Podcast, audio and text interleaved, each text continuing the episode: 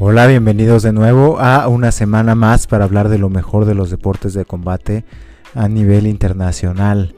Y bueno, esta semana está bastante cargada. Creo que todas las organizaciones importantes de deportes de combate tienen eventos. Entonces hay mucho de qué hablar. Pero vamos a empezar con lo ocurrido este fin de semana. con la pelea entre Floyd Mayweather y Logan Paul.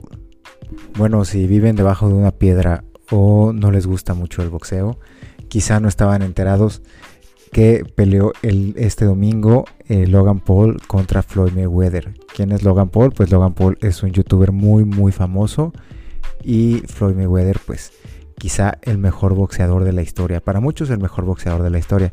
Obviamente para muchos eh, no, pero lo que no está discusión es que sí es el mejor boxeador con estilo defensivo que ha pisado el planeta Tierra.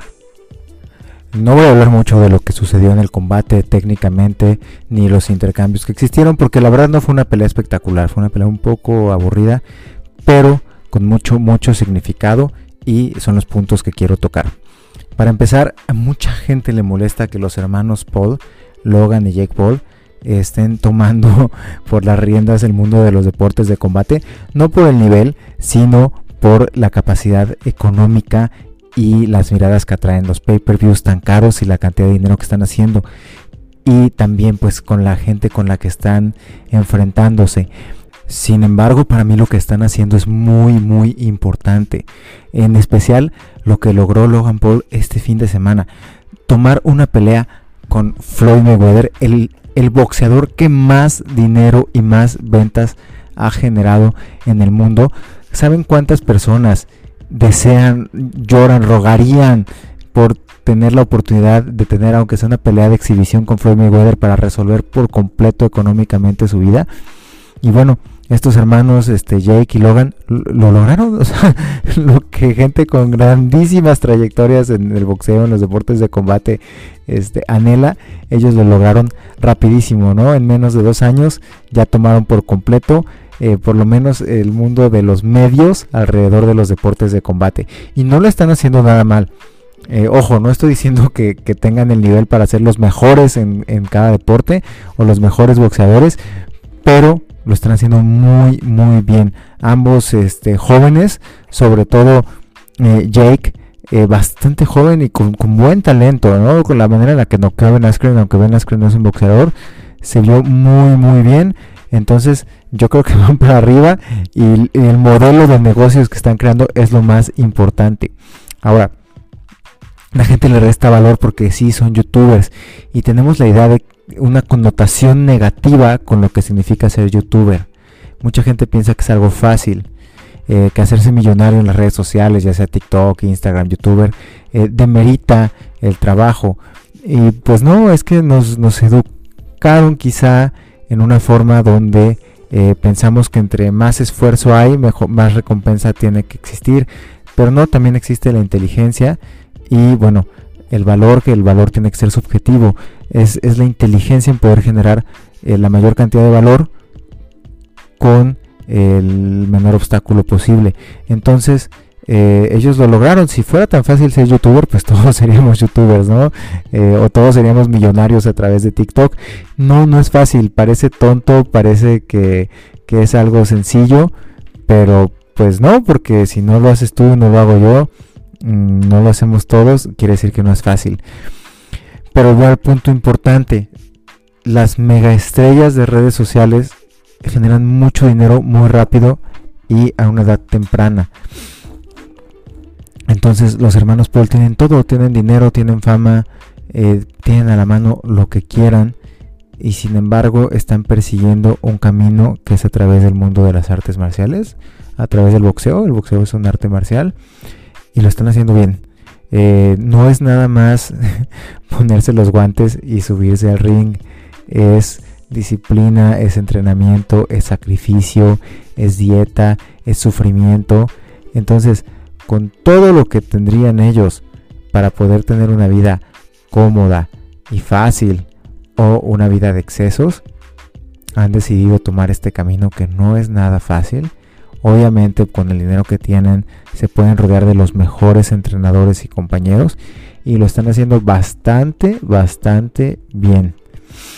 Que merezcan pelear contra Floyd Mayweather, el mejor boxeador de la última era, no en cuanto a méritos deportivos, pero sí en cuanto a lo que hicieron, porque obviamente lo merecen porque lo lograron. Entonces eh, lo logra Logan con alrededor de 35 libras arriba de peso de Floyd. Y bueno, eh, sobrevive, sobrevive, no lo hace mal. Eh, Floyd, por otra parte, ¿no? Hablar de él, el boxeador más inteligente de la historia. Yo creo que entre Floyd Mayweather y Mohamed Ali está la disputa en quién es el, genio, genio del boxeo. No, no solo porque lo, que hacen dentro del ring, sino en verdad yo creo que su IQ está por encima, por encima de pues muchísima gente en otras áreas que se considera inteligente. Y bueno, Floyd hizo una carrera con 50-0 en la que jamás fue noqueado, ni siquiera un knockdown. Entonces es un monstruo. Y a sus 44 años toma una pelea con un joven, ¿no? Alguien mucho más joven que él más fuerte, físicamente más fuerte y que le saca demasiada distancia y peso. Y a pesar de que no es un gran boxeador, eh, es algo peligroso. Y peligroso pues a, los 44 años, ¿no? No cualquiera. Floyd lo toma y convierte esa oportunidad en, una oportunidad millonaria. Eh, me parece que fueron 120 millones eh, lo que generó la pelea. Entonces ambos peleadores toman esta oportunidad de en este modelo de negocios donde ellos toman las riendas de, cómo se va a hacer. Y pues están haciendo bastante, ¿no? Floyd, aplausos por lo que está, por lo que está haciendo. Sus 44 años sigue generando esas cantidades de dinero. Es increíble porque Floyd, pues tiene un estilo defensivo y un estilo que al que no es fanático del boxeo o de los deportes de combate no le gusta. Entonces, él de forma muy inteligente, cuando estaba joven, estaba empezando su carrera, se dio cuenta que no era tan famoso y que no atraía tantas miradas. Y cambió, cambió el guion y se volvió el villano. Eh, logró convertirse, ¿no? En cuanto a su estilo y personalidad, en un villano ante los ojos del público. Y entonces la gente veía sus peleas para verlo perder. Y este y eso fue generando, generando, generando, generando audiencia. Y obviamente pues lo que genera más audiencia generalmente es cuando algo es eh, polarizado. Entonces estaban los fans a muerte de Floyd y los haters de Floyd. Y eso le generó pues durante su carrera millones, millones, millones. Y eh, pues un modelo de negocios brutal. Los hermanos Paul están en una situación similar. Eh, obviamente no tiene ni el nivel técnico ni la capacidad de Floyd en cuanto al boxeo, pero sí en cuanto al marketing, ¿no? Entonces tienen demasiados haters y también demasiados fans. Eh, lo que está haciendo que en este modelo de negocios también este, su valor está incrementando muchísimo. Eh, es muy valioso, ¿no? Porque emprender de forma independiente y tener estas ideas para generar valor a tal grado, al grado de hablar de decenas de millones de dólares, es increíble. Es increíble y bueno, en, no solamente en el mundo de los negocios, sino pues en la disciplina y el esfuerzo que requiere el plantarse en un ring de boxeo. Y luego también psicológicamente para Logan Paul pararse en el ring frente a uno de los mejores boxeadores de la historia. Eso requiere mucho, mucho, mucho valor. Eh, de verdad. O sea, es para morirse de miedo si no, si no eres este, pues alguien con una gran trayectoria en el boxeo. Tenía una pelea nada más. Y, increíble, ¿no? No voy a hablar técnicamente lo que pasó porque obviamente, como ya les dije, no fue una gran pelea, pero todo lo que eso significa. Entonces, yo estoy encantado eh, por cómo también están alborotando el mundo de los deportes de combate y los ojos que están trayendo, o sea, porque estas nuevas generaciones que están muy clavadas en el TikTok y el, celular y Fortnite, pues quizás se están alejando del mundo de los deportes de combate o de, de, lo que significa el enfrentamiento entre dos hombres. Y entonces estas estrellas de internet jóvenes quizá vayan a atraer a este público y que continúe. Eh, y ahora Logan Paul, perdón, Jake, lo del hermano menor, va contra Tyron Woodley, ¿no? Entonces esta pelea también, también la vamos a ver por morbo, ¿no? Vamos a saber a ver qué pasa. Y muy, muy interesante pelea, después vamos a hablar de ella. Bueno, pero ahora sí vamos a hablar de los verdaderos asesinos del mundo de las artes marciales. Y vámonos directo con el UFC, ¿no? Donde sabemos que está el mejor nivel de MMA en el mundo. Y hablando de artes marciales, pues un peleador de MMA le gana a cualquier especialista en otra arte, ¿no? Me refiero a un peleador de MMA en una pelea sin reglas, domina por completo un boxeador o domina por completo a un especialista en grappling que no tenga striking. Entonces, pues vamos con los mejores. Y se viene el fin de semana el UFC 263, encabezando la cartelera Israel Adesanya contra Marvin Vettori. Es su segunda pelea. Pero esta cartelera tiene un par de peleas muy muy interesantes. La primera es la de Leon Edwards contra Nate Diaz. Pues ya tenemos de regreso a Leon Edwards, que siempre pasa algo, se cancelan sus peleas o se toma bastante tiempo. Pero la verdad es que es un peleador súper completo, eh, con muy buen grappling, muy buena defensa de derribo, pero sobre todo un striking muy muy muy inteligente y bueno, es un super atleta. Yo creo que es del, top de la división. Ya le ganó Kamaru Usman. Pero bueno, está ahí para competir con cualquiera de los top. Y va contra Ney Díaz. Ney Díaz, pues todo lo que haga Ney Díaz, este, a mí me gusta. No es un peleador que yo le vea el nivel para ser campeón welter.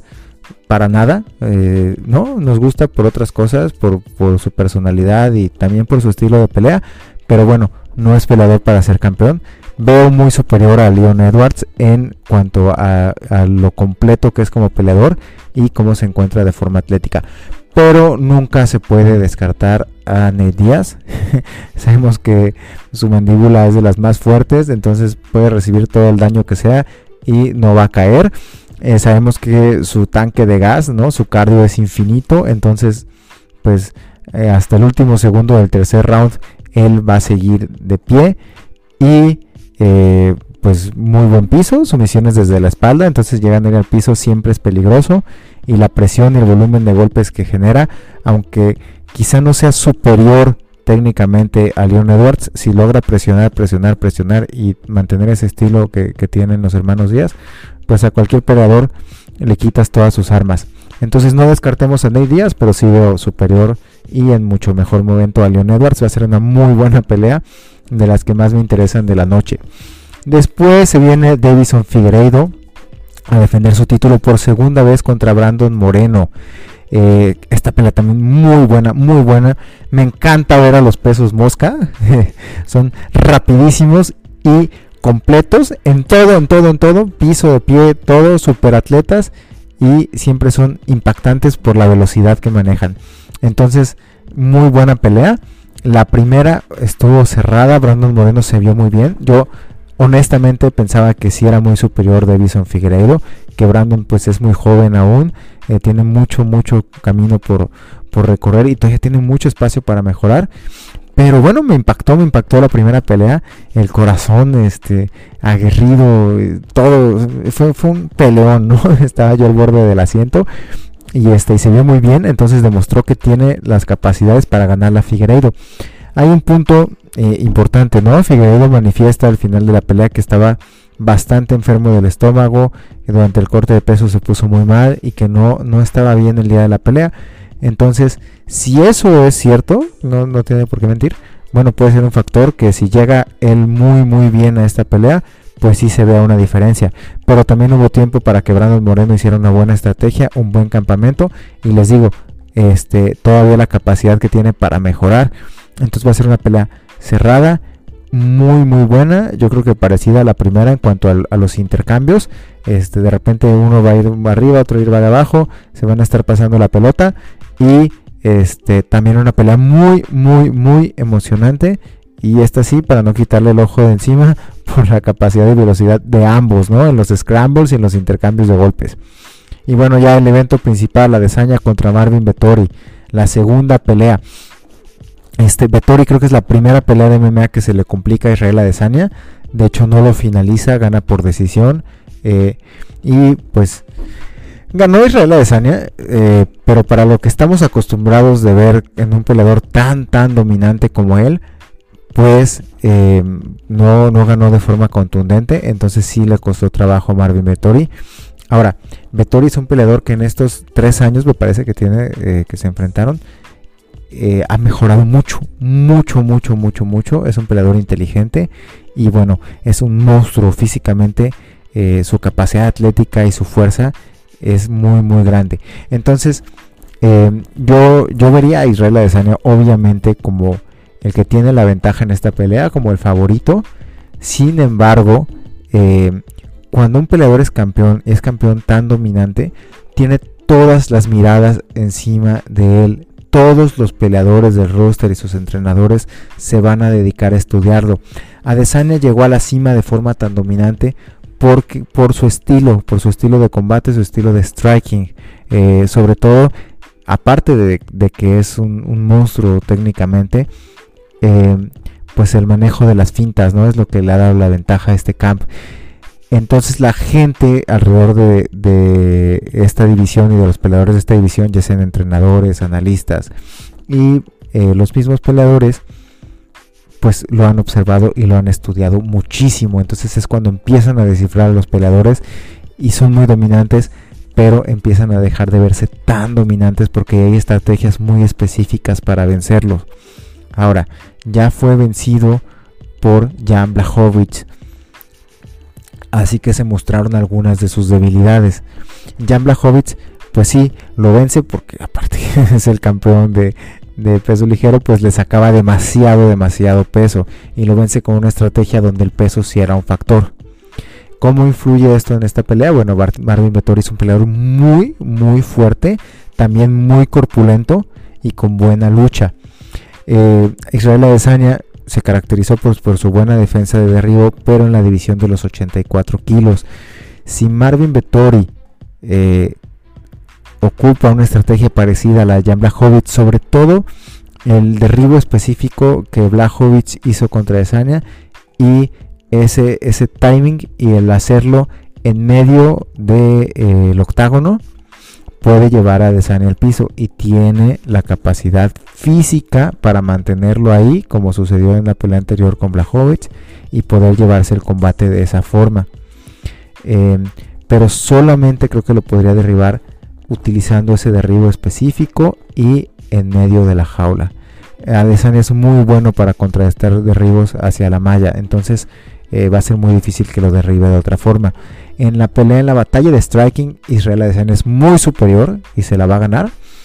Eh, sin embargo, si le quedó esta parte psicológica y ese miedo a ser llevado otra vez al piso y dominado ahí, eh, muchas veces sucede que los buenos strikers son conectados cuando tienen preocupación por defender un derribo. Se desconcentran y les puede entrar un golpe. Y un golpe de un peleador tan fuerte como Marvin Vettori, pues sí puede cambiar el combate, ¿no? No necesariamente porque lo noquee, pero sí porque lo lastime y de ahí el combate puede ser otro totalmente diferente. Ahora, ¿qué creo que va a pasar? Pues creo que Israel Adesanya va a mantener su misma estrategia y va a ir eh, paso a paso, sin desesperarse, como son sus peleas, eh, golpe a golpe, escogiendo bien sus golpes, midiendo bien las fintas y eh, desesperando un poco a su rival con esas fintas, esos golpes precisos y poco a poco se va a ir llevando la pelea. No creo que vaya a finalizar a Vettori porque es un peleador bastante rudo. Creo que la pelea se va a ir a la decisión y la decisión se la va a llevar Israel Adesanya. Eh, pero bueno, está siempre el peligro de Marvin Vettori y que ya vimos que Adesanya por un peleador tan fuerte como Blachowicz sí pudo ser llevado al piso. Y el campamento de Marvin Vettori es muy bueno. Sus entrenadores también deben estar planeando una estrategia excelente. Eh, también tiene la cabeza más fría. Creo que ya no se va a lanzar tanto. Y contra un peleador como Adesanya, que es excelente en los contragolpes y en el manejo de la distancia, pues el hecho de que Vettori tenga ahora más experiencia y la cabeza más fría va a ser un factor. Em, yo creo que Vettori va a salir tranquilo, no va a querer acelerarse. También em, va a ir buscando la pelea de forma inteligente, que sus combinaciones puedan ser un poco más largas de, lo común para poder conectarlo y eventualmente ensuciar un poco la pelea y tratar de llevarla al piso. Les repito, la tiene que tratar de llevar al piso en el centro del octágono. Eh, si lo logra hacer, pues se va a llevar ahí unos rounds. Adesanya va a salir tan cauto los primeros rounds que quizá los entregue. Eh, ¿no? Por estarlo midiendo, estar midiendo la distancia, pero si empieza a agarrar ritmo, poco a poco, como si fuera a talar un árbol, lo va a ir descifrando, descifrando, irlo talando, y hacia los últimos rounds, pues yo creo que va a tener toda la ventaja de Sania, ¿no? Entonces a él le conviene irse a la distancia y empezar a elevar el volumen de golpe en los últimos rounds. Y bueno, eso es todo respecto a la UFC, pero como les mencionaba, hay muchísimo, muchísimo en los deportes de combate, entonces vamos a hablar rápidamente de lo que viene. Viene a media semana en eh, One Championship, como saben, peleadores eh, sobre todo del de, eh, sureste asiático o también, bueno, de Asia en general y peleadores europeos que no son tan famosos están en el circuito. Y lo que me encanta de One es que combina peleas de kickboxing, de Muay Thai y de MMA y a veces este kickboxing o Muay Thai en jaula o con guantes de MMA, entonces es un súper espectáculo con muchísimo nivel, entonces vamos a tener este unas peleas muy muy muy muy buenas de kickboxing, Muay Thai y MMA con super peleadores. Eh, no, yo no me pierdo One y aparte es gratis y lo transmiten en su canal de YouTube o Facebook. Eh, otro, otro importante es que se viene PFL este jueves otra vez, regresa PFL que está teniendo muy buenas peleas y se está agregando a su roster eh, peleadores de mucho, mucho nombre, ¿no? Va a regresar Anthony Peris este jueves. Bueno, interesante de PFL, ya lo hemos hablado, el premio es de un millón de dólares, entonces el ganador de PFL en la temporada se lleva un millón de dólares. Me encanta el sistema porque es a base de torneo, entonces es eh, como un cuadrangular, hay varios peleadores, quien va ganando peleas va haciendo puntos y al final el ganador y el que haya hecho más puntos, eh, bueno, pelean y hay un campeón y ese campeón se lleva un millón de dólares, más de lo que muchos de estos peleadores eh, podrían hacer en el UFC. Entonces genial PFL con buenos nombres, buen talento eh, y importantísimo la estelar de PFL este jueves porque pelea Clarissa Shields. Clarissa Shields, esta diosa del boxeo, monstruo, una mujer enorme, demasiado fuerte. Entonces ya la tenemos en MMA, a mí me emociona mucho por su tamaño, su potencia, su nivel de boxeo. Ha estado entrenando con Holly Holm, otro monstruo.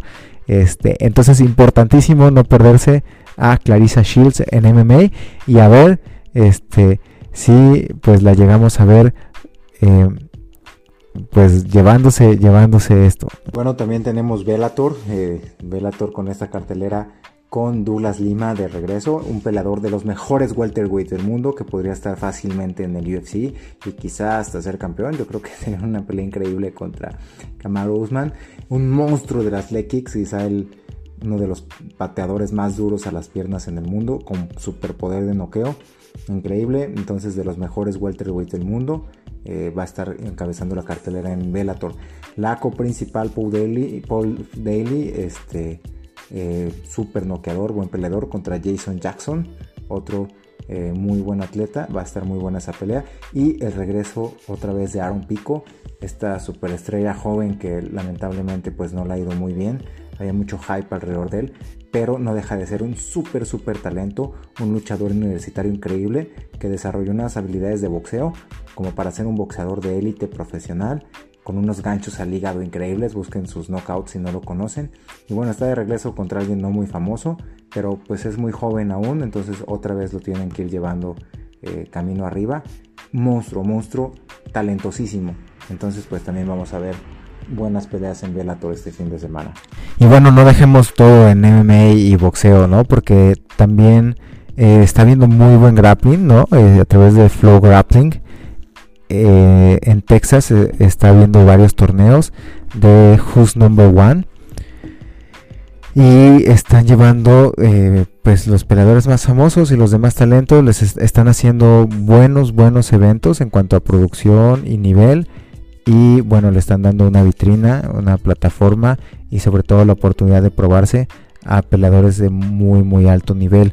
Entonces se viene el Fight to Win, es otro torneo. Eh, van a estar a destacar ahí los hermanos Miyao, estos monstruos de Jiu-Jitsu, que bueno, es muy interesante hablar de ellos porque a mí lo que me llama la atención es, aparte de, su buen nivel, es que no tapean, ¿no? Y no tapean ni siquiera a las llaves a pierna, ¿no? Vemos eh, en el eh, Abu Dhabi pasado, eh, Paulo Millao no tapó eh, a la llave de pierna, se ve la pierna totalmente destruida. Y ahí están y siguen ganando, compitiendo en lo mejor del Jiu-Jitsu en el Abu Dhabi. Y bueno, tenemos a los dos en la misma cartelera el, el 11 de junio. Entonces, pues qué bueno que está viendo eventos de grappling así. Y pues que estos peleadores tengan la oportunidad no solo de vez en cuando, sino ya este pues casi cada mes de estarse probando así.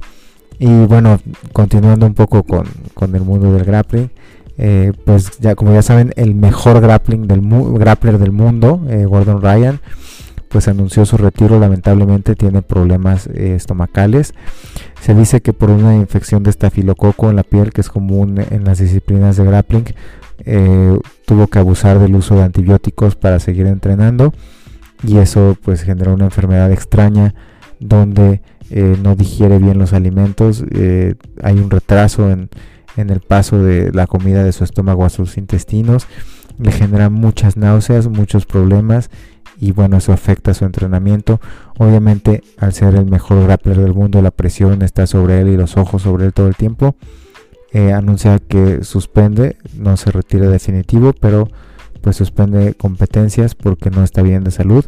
Es una lástima, una tristeza porque con, me parece, 26 años, ya para muchos es el mejor grappler de la historia, ¿no? Por encima de gente como Marcelo García. Eh, todavía discutible, pero bueno, definitivamente iba para ser ya indiscutible el mejor grappler de la historia.